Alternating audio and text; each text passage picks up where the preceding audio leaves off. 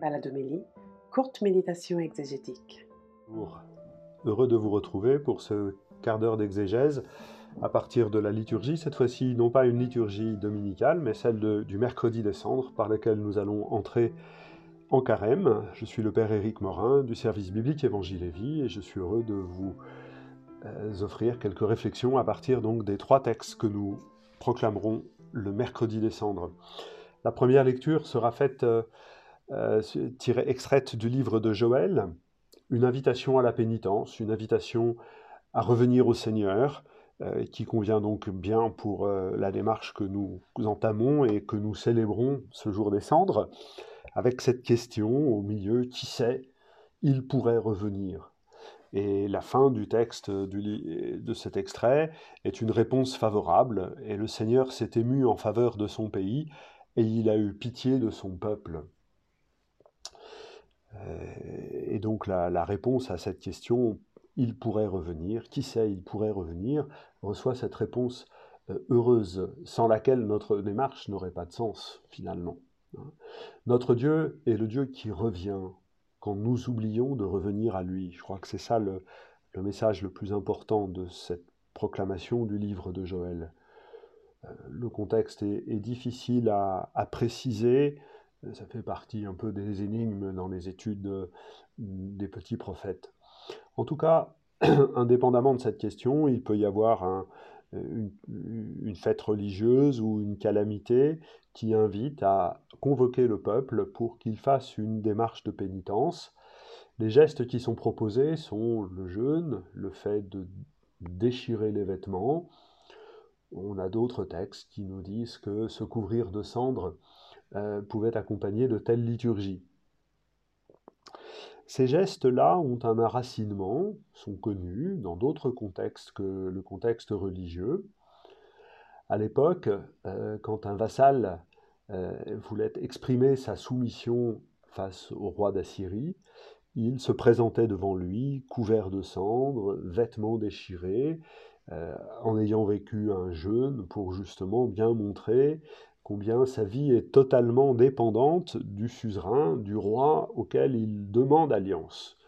Euh, euh, pas une alliance euh, entre égaux, une alliance entre personnes dont l'un protégera l'autre, le roi d'Assyrie ici bien évidemment. Tous ces gestes qui ont donc un enracinement sont repris, spiritualisés dans la liturgie juive et par le prophète Joël pour exprimer notre demande. Euh, si le Seigneur ne fait pas alliance avec nous, s'il ne revient pas vers nous pour nous protéger euh, de son alliance, alors nous ne pourrons pas vivre tout simplement. Euh, la marque de cette spiritualisation se voit au début du texte quand le prophète dit Déchirez vos cœurs et non pas vos vêtements. Les gestes liturgiques sont là pour signifier une attitude intérieure, sont là pour créer une attitude intérieure, mais ne peuvent se suffire à eux-mêmes s'il n'y a pas d'attitude personnelle, d'engagement. On constate également que tout le peuple est concerné, tout le monde, les petits-enfants, les nourrissons, les anciens, hein, et même le jeune époux qui doit quitter euh, la jeune mariée les jeunes époux, les jeunes époux, les jeunes époux, pardonnez-moi, euh, sont euh, exemptés de partir à la guerre des grandes convocations du peuple. Ils se doivent, pendant la première année de leur mariage, entièrement à leur épouse. Ici, l'urgence est telle que tout le monde doit participer à cette démarche afin que le Seigneur entende le désir du peuple, c'est-à-dire de tous de chacun. Euh, c'est une double démarche, c'est une démarche de tout le peuple qui ne prend sens que par la démarche de chacun, c'est une démarche de chacun qui ne prend sens que parce que c'est la démarche de tous. Revenir au Seigneur, se convertir, se retourner vers lui, en espérant qu'il revienne vers nous pour nous protéger de son alliance, pour nous bénir. La deuxième lecture, est elle aussi un appel à la réconciliation, cette fois-ci, euh, qui consonne bien euh, avec ce temps du carême, qui est présenté à la fin du texte comme un moment favorable, le jour bien, bien précis où l'on peut accueillir le salut. Et finalement, euh, on sait que tous les jours sont des moments favorables pour accueillir euh, le don de Dieu, la grâce qui nous est faite, mais pendant le temps du carême, nous avons un moment privilégié afin de cultiver l'amitié avec le Seigneur, euh, au même titre que deux amis peuvent avoir envie de passer un temps ensemble pour cultiver leur relation et leur amitié. Pour nous inviter à cela, l'apôtre Paul, dans cette deuxième lettre aux Corinthiens, prend euh, le vêtement d'un ambassadeur. C'est en ambassade que nous sommes devant vous. Hein. nous sommes les ambassadeurs du Christ. L'ambassadeur, c'est celui qui vient au-devant de son seigneur, un général, un roi, qui arrive avec une armée, et il euh, vient faire des propositions de paix. Si la ville n'accepte pas ces propositions de paix, il faut qu'elle s'apprête à soutenir un siège. Et donc voilà Paul, l'ambassadeur, qui vient, avant que le Seigneur ne revienne dans la gloire pour juger les vivants et les morts, comme nous le professons, euh, l'ambassadeur vient, invitant à la réconciliation. Laissez-vous réconcilier avec Dieu. Tel est l'appel qui nous est fait au début de ce carême. Le mot de réconciliation est un mot euh, important. Il signifie euh, la possibilité, le, changement d'une condition. Et dans la mémoire de la ville de Corinthe, il a un écho tout particulier. Si vous permettez quelques euh, moments d'histoire, la deuxième aux Corinthiens est écrite en, en 56-57 du premier siècle. Mais en moins 164, donc fort longtemps auparavant, la ville de Corinthe a été complètement rasée par les Romains puisqu'elle avait pris la tête d'une ligue de villes grecques qui avaient tenté de s'opposer à la République romaine. Bien mal leur ont pris, et Corinthe a, payé pour tout le monde d'une certaine façon, puisque la ville donc a été rasée. Euh, cette ville se situe sur l'isthme qui relie euh, le continent, la Grèce, avec ce que nous appelons aujourd'hui le Péloponnèse, cette, euh, presqu'île fortement articulée. Et donc c'est un, lieu absolument essentiel à la fois pour le passage terrestre et pour le passage maritime, dans la mesure où deux zones portuaires sont présents à Corinthe, un port sur la mer Égée, un autre sur le golfe de Corinthe qui débouche lui-même sur la mer Adriatique. Et donc cette position géographique euh, absolument stratégique euh, enjoint Jules César en 44, pratiquement une des dernières choses qu'il ait faites avant son assassinat, il enjoint de reconstruire la ville de Corinthe. Alors c'est là qu'on retombe sur nos pieds.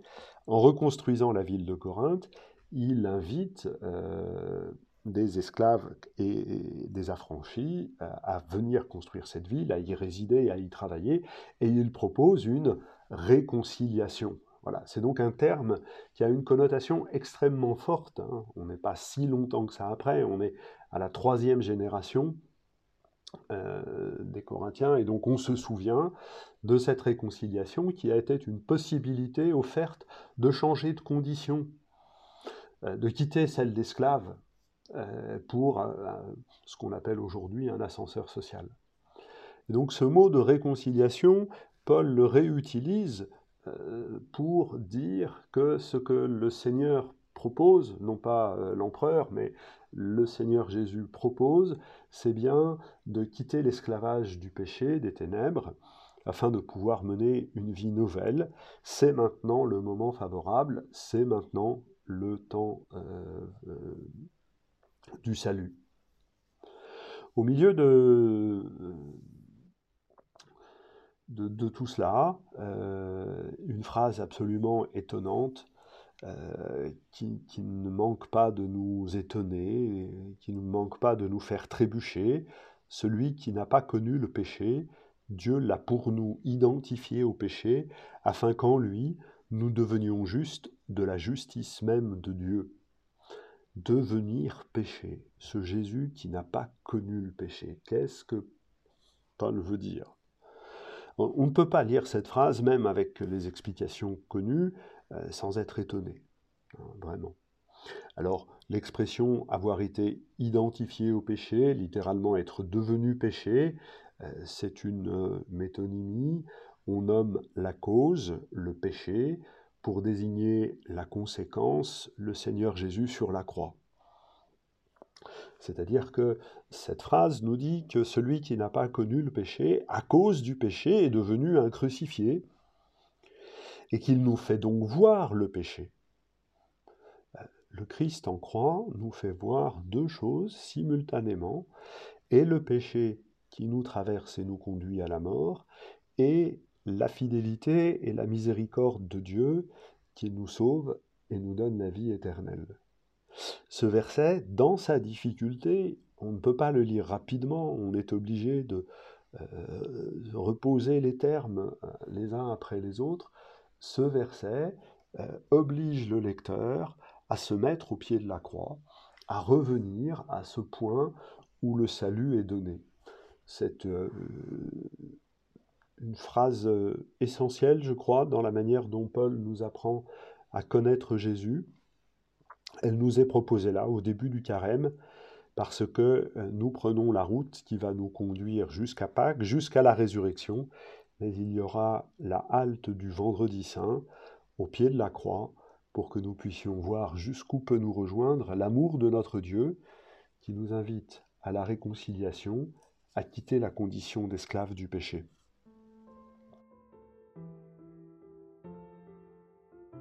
Pour mener cette route, euh, l'évangile selon Matthieu au chapitre 6 nous invite à vivre trois gestes. il nous invite à vivre trois gestes que sont euh, l'aumône, la prière et le jeûne. Et l'insistance n'est pas tant sur ces trois gestes qui sont habituels et qui sont euh, connus dans pratiquement toutes les propositions religieuses, en tout cas celles du judaïsme du premier siècle que connaissait Jésus, mais nous sommes invités à les vivre non pas pour les hommes, non pas devant les hommes, mais bien pour Dieu. Hein, de ne pas faire les choses pour se faire bien voir. C'est à la fois euh, évident, on est tellement marqué par ce texte qu'on oublie de voir euh, les difficultés qu'il traverse. Euh, les commandements de Dieu sont faits pour être exécutés, mis en, en œuvre, bien sûr, mais aussi de manière visible. Dieu a donné sa loi pour que sa sagesse soit visible. Pratiquer la loi, c'est aussi rendre visible la sagesse qu'elle contient. Aussi, le mot d'exécuter peut être accepté et compris dans cette dimension théâtrale. Sur la scène du monde, il faut exécuter l'enseignement de Dieu, l'interpréter comme un rôle qui nous est assigné euh, voilà que Jésus nous dit qu'il doit en être autrement. Euh, parce que c'est dans le secret que le Père voit ce que nous faisons. Hein. c'est très frappant de voir que à trois reprises, ton Père voit dans le secret, ton Père voit dans le secret, ton Père voit dans le secret. C'est vraiment un, bouleversement important, une exigence plus radicale encore, qui vient prendre à, rebousse-poil à la fois nos, les pharisiens contemporains de, Jésus, mais aussi nos, nos conceptions euh, les plus ordinaires. À quoi, bon, euh, à quoi bon pratiquer notre foi si ça ne se voit pas, si ça n'est pas pour témoigner, dirions-nous? Eh bien, Jésus vient, vient nous titiller, vient nous, nous inquiéter en nous disant ce qui compte, c'est d'être vu par le Père qui voit dans le secret. Et même plus encore, parce qu'on pourrait dire, bah, du coup, ça va être une stratégie. Non, prie ton Père qui est présent dans le secret. Euh, ton jeu ne sera pas connu des hommes, mais seulement de ton Père qui est présent au plus secret. Euh, c'est donc une présence du Père qui est liée, du coup, par le secret, qui n'est pas une stratégie, mais qui est une disposition intérieure, la seule qui permette de rencontrer le Père à travers le geste euh, de l'aumône qui prend en soin le prochain, à, travers le geste de la prière qui est l'offrande de notre vie à Dieu, à travers le geste du jeûne qui est euh, l'effort que nous faisons pour euh, maîtriser nous-mêmes nos appétits afin que nous puissions être pleinement libres pour nous offrir et à Dieu et au prochain. Voilà quelques réflexions à partir de ces trois textes euh, offerts pour euh, ouvrir notre démarche de carême à vous-même, à toutes vos communautés. Euh, je souhaite un temps de carême, ces 40 jours, qui soient un temps pour vous et tous, un temps de paix et de bénédiction.